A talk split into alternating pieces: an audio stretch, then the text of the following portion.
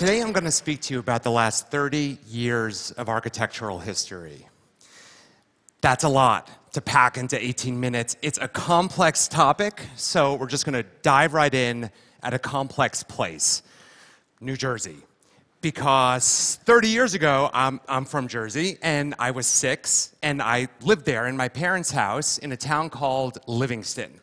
And this was my childhood bedroom. Around the corner from my bedroom was the bathroom that I used to share with my sister. And in between my bedroom and the bathroom was a balcony that overlooked the family room. And that's where everyone would hang out and watch TV. So that every time that I walked from my bedroom to the bathroom, everyone would see me. And every time that I took a shower and would come back in a towel, everyone would see me. And I looked like this. I was uh, awkward, insecure, and, and I hated it. I hated that walk. I hated that balcony. I hated that room, and I hated that house. And that's architecture. Done. that feeling, those emotions that I felt, that's the power of architecture. Because architecture is not about math and it's not about zoning. It's about those visceral, emotional connections that we feel to the places that we occupy. And it's no surprise that we feel that way because, according to the EPA, Americans spend 90% of their time indoors. That's 90% of our time surrounded by architecture. That's huge. That means that architecture is shaping us in ways that we didn't even realize. That makes us a little bit gullible and very, very predictable. It means that when I show you a building like this, I know what you think. You think power and stability and democracy. And I know you think that because it's based on a building that was built 2,500 years ago by the Greeks. This is a trick. This is a trigger that architects use to get you to create an emotional connection to the forms that we build our buildings out of. It's a predictable emotional connection. And we've been using this trick for a long, long time. We used it 300 years ago to build banks. We used it in the 19th century to build art museums. And in the 20th century in America, we used it to build houses. And look at these solid, stable little soldiers facing the ocean and keeping away the elements. This is really, really useful because building things is terrifying. It's expensive. It takes a long time and it's very complicated. And the people that build things, developers and governments, they're naturally afraid of innovation, and they'd rather just use those forms that they know you'll respond to. That's how we end up with buildings like this. This is a nice building. This is the Livingston Public Library that was completed in 2004 in my hometown. And you know, it's got a dome and it's got this round thing and columns, red brick, and you can kind of, you know, you can kind of guess what Livingston's trying to say with this building. Children property values and history, but it doesn't have much to do with what a library actually does today. That same year, in 2004, on the other side of the country, another library was completed, and it looks like this. It's in Seattle. This library is about how we consume media in a digital age. It's about a new kind of public amenity for the city, a place to gather and read and share. So, how is it possible that in the same year, in the same country, two buildings, both called libraries, look so completely different? And the answer is that architecture works on the principle of a pendulum. On the one side is innovation. And architects are constantly pushing, pushing for new technologies, new typologies, new solutions for the way that we live today. And we push and we push and we push until, until we completely alienate all of you. We wear all black, we get very depressed, you think we're adorable, we're dead inside because we've got no choice. We have to go to the other side and re engage those symbols that we know you love. So we do that, and you're happy. We feel like sellouts. So we start experimenting again, and we push the pendulum back and back and forth and back and forth. We've gone for the last 300 years and certainly for the last 30 years. Okay, 30 years ago, we were coming out of the 70s. Architects had been busy experimenting with something called brutalism. It's about concrete. you can guess this. Small windows, dehumanizing scale. This is really tough stuff. So as we get closer to the 80s, we start to re engage those symbols. We push the pendulum back into the other direction. We take these forms that we know you love and we update them. We add neon and we add pastels and we use new materials and you love it. And we can't give you enough of it. We take Chippendale armoires and we turn those into skyscrapers. And skyscrapers can be medieval castles made out of glass. Forms got big, forms got bold and colorful. Dwarves became columns. Swans grew to the size of buildings. It was crazy. But it's the 80s. It's, it's cool. We're all hanging out in malls and we're all moving to the suburbs. And out there, out in the suburbs, we can create our own architectural fantasies. And those fantasies, they can be Mediterranean or French or Italian, possibly with endless breadsticks. This is the thing about postmodernism. This is the thing about symbols. They're easy, they're cheap. Because instead of making places, we're making memories of places. Because I know, and I know all of you know, this isn't Tuscany. This is Ohio. So architects get frustrated and we start pushing the pendulum back into the other direction. In the late 80s and early 90s, we start experimenting with something called deconstructivism. We throw out historical symbols, we rely on new computer aided design techniques, and we come up with new compositions, forms crashing into forms. This is academic and heady stuff. It's super unpopular. We totally alienate you. Ordinarily, the pendulum would just swing back into the other direction, and then something amazing happened. In 1997, this building opened. This is the Guggenheim Bilbao by Frank Gehry. And this building fundamentally changes the world's relationship to architecture. Paul Goldberger said that Bilbao was one of those rare moments when critics, academics, and the general public were completely united around a building. The New York Times called this building a miracle. Tourism in Bilbao increased 2,500% after this building was completed. So all of a sudden, everybody wants one of these buildings.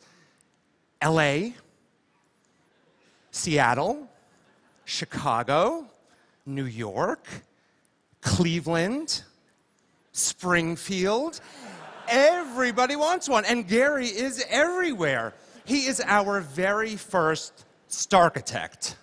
Now, how is it possible that these forms, they're wild and radical. How is it possible that they become so ubiquitous throughout the world? And it happened because media so successfully galvanized around them that they quickly taught us that these forms mean culture and tourism. We created an emotional reaction to these forms. So did every mayor in the world. So every mayor knew that if they had these forms, they had culture and tourism. This phenomenon at the turn of the new millennium happened to a few other architects. It happened to Zaha, and it happened to Libeskind.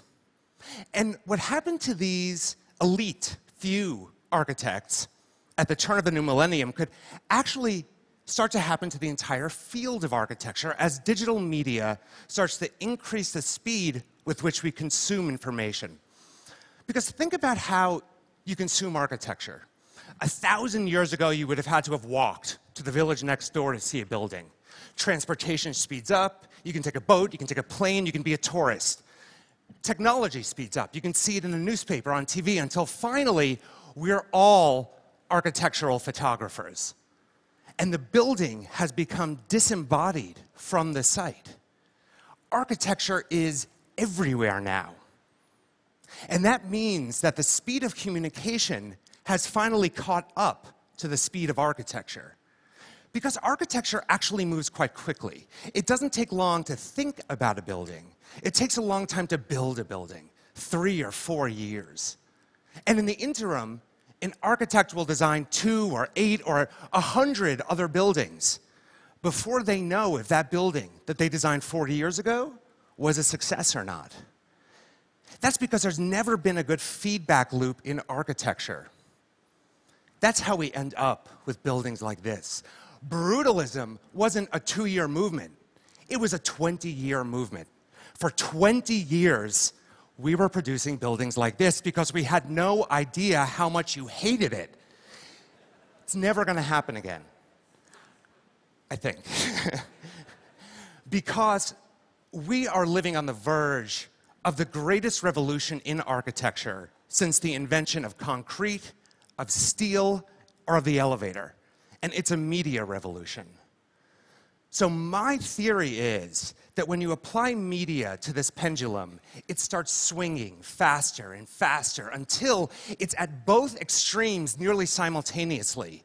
And that effectively blurs the difference between innovation and symbol, between us, the architects, and you, the public. Now we can make nearly instantaneous emotionally charged symbols out of something that's brand new. Let me show you how this plays out in a project that my firm recently completed. We were hired to replace this building, which burnt down. This is the center of a town called The Pines in Fire Island in New York State. It's a vacation community. We proposed a building that was audacious, that was different than any of the forms that the community was used to. And, uh, and we were scared and our client was scared, and the community was scared. So we created a series of photorealistic renderings that we put onto Facebook and we put onto Instagram. And we let people start to do what they do share it, comment, like it, hate it.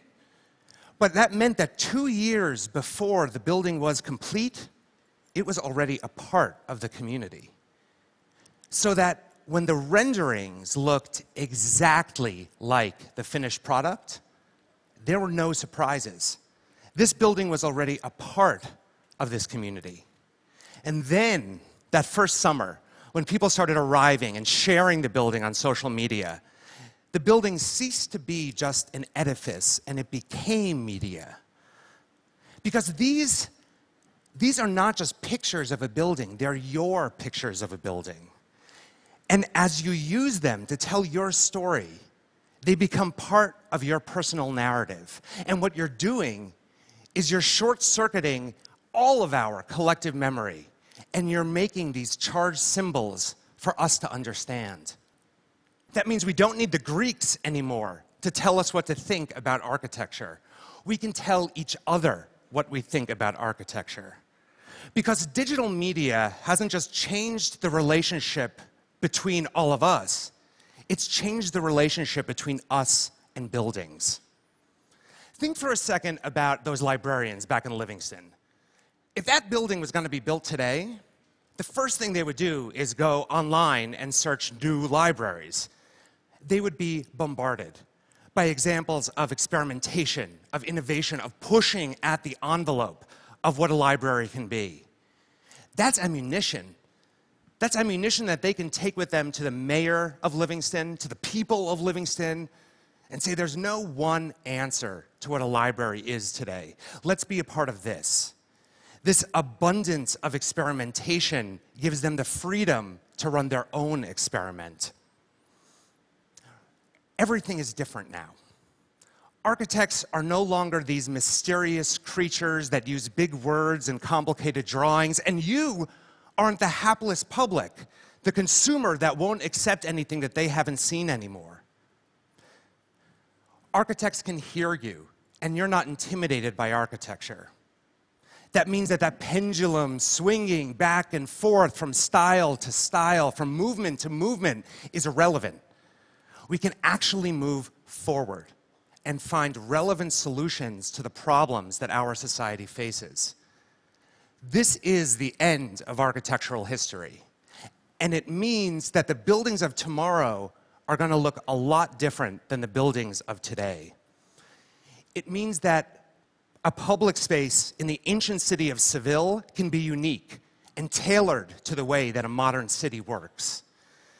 It means that a stadium in Brooklyn can be a stadium in Brooklyn, not some red brick historical pastiche of what we think a stadium ought to be. It means that robots are going to build our buildings because we're finally ready for the forms that they're going to produce. And it means that buildings will twist to the whims of nature instead of the other way around. It means that a parking garage in Miami Beach, Florida, can also be a place for sports and for yoga, and you can even get married there late at night. It means that three architects can dream about swimming in the East River of New York and then raise nearly half a million dollars from a community that gathered around their cause. No one client anymore. It means that no building is too small for innovation. Like this little reindeer pavilion that's as muscly and sinewy as the animals it's designed to observe. And it means that a building doesn't have to be beautiful to be lovable. Like this ugly little building in Spain, where the architects dug a hole, packed it with hay, and then poured concrete around it. And when the concrete dried, they invited someone to come and clean that hay out so that all that's left when it's done is this hideous little room that's filled with the imprints and scratches of how that place was made. And that becomes the most sublime place to watch a Spanish sunset. Because it doesn't matter if a cow builds our buildings or a robot builds our buildings, it doesn't matter how we build, it matters what we build. Architects already know how to make buildings that are greener and smarter and friendlier. We've just been waiting for all of you to want them. And finally, we're not on opposite sides anymore. Find an architect, hire an architect, work with us to design better buildings, better cities, and a better world. Because the stakes are high. Buildings don't just reflect our society, they shape our society down to the smallest spaces, the local libraries, the homes where we raise our children, and the walk that they take from the bedroom to the bathroom. Thank you.